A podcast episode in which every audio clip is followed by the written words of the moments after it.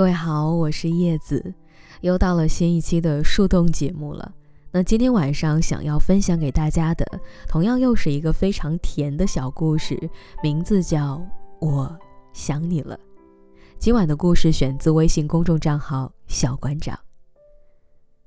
我想你了，但我没有告诉你。你可能知道，也可能不知道。早上醒来还没洗脸刷牙的时候，我就翻出手机跟你说：“早啊。”你醒了吗？中午好不容易忙完，闲下来一会儿的时候，我给你发消息问你吃饭了吗？到了晚上，我也一直没睡。其实我不是真的习惯那么晚睡的，只是没有跟你说话，我很难睡着。我希望在我找你之前，你能够先对我说声晚安。但是你没有，所以我也就没睡。有时候我想你了，当我想起你的时候，我总是会心神不宁。无论眼睛看到了什么，耳朵听到了什么，嘴里尝着什么，总之我想的都是你。这个时候，所有人我都不想理，我只想好好跟你说说话，告诉你我是怎样的一天，好的坏的，我都想告诉你。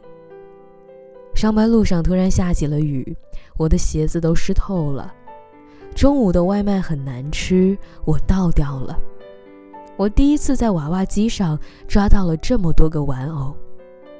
回家的路上，有个可爱的老奶奶送了我枝花，我很开心，就像见到你的时候那么开心。总之。这就是我很简单的一天，我想全部告诉你我的一天，但是我没有。打了很长的一段话都删掉了，把歌单的列表早就循环了好几遍，我还是没有敢发出消息。有时候好不容易下定决心了，给你发了句你在干嘛呢？但是你一直没有理我。你没回消息的一分钟里，我想你。是不是嫌我烦了呀？我为什么说这么多话？早知道就不发了。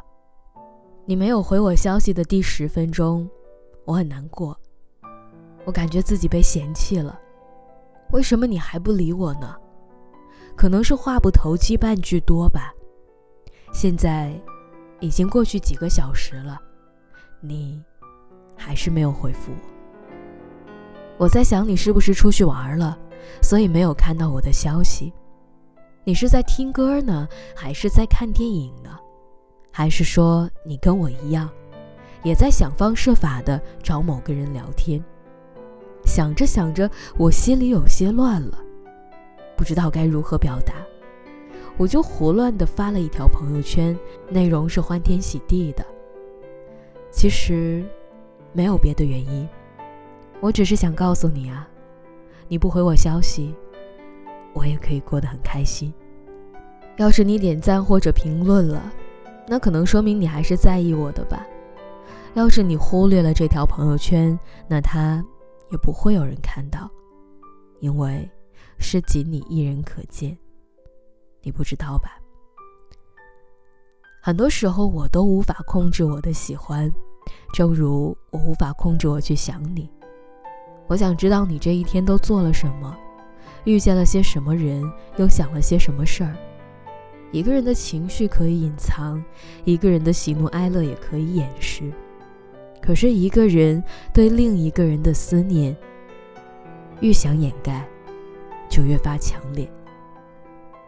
所以，说真的，我再也不想忍着了。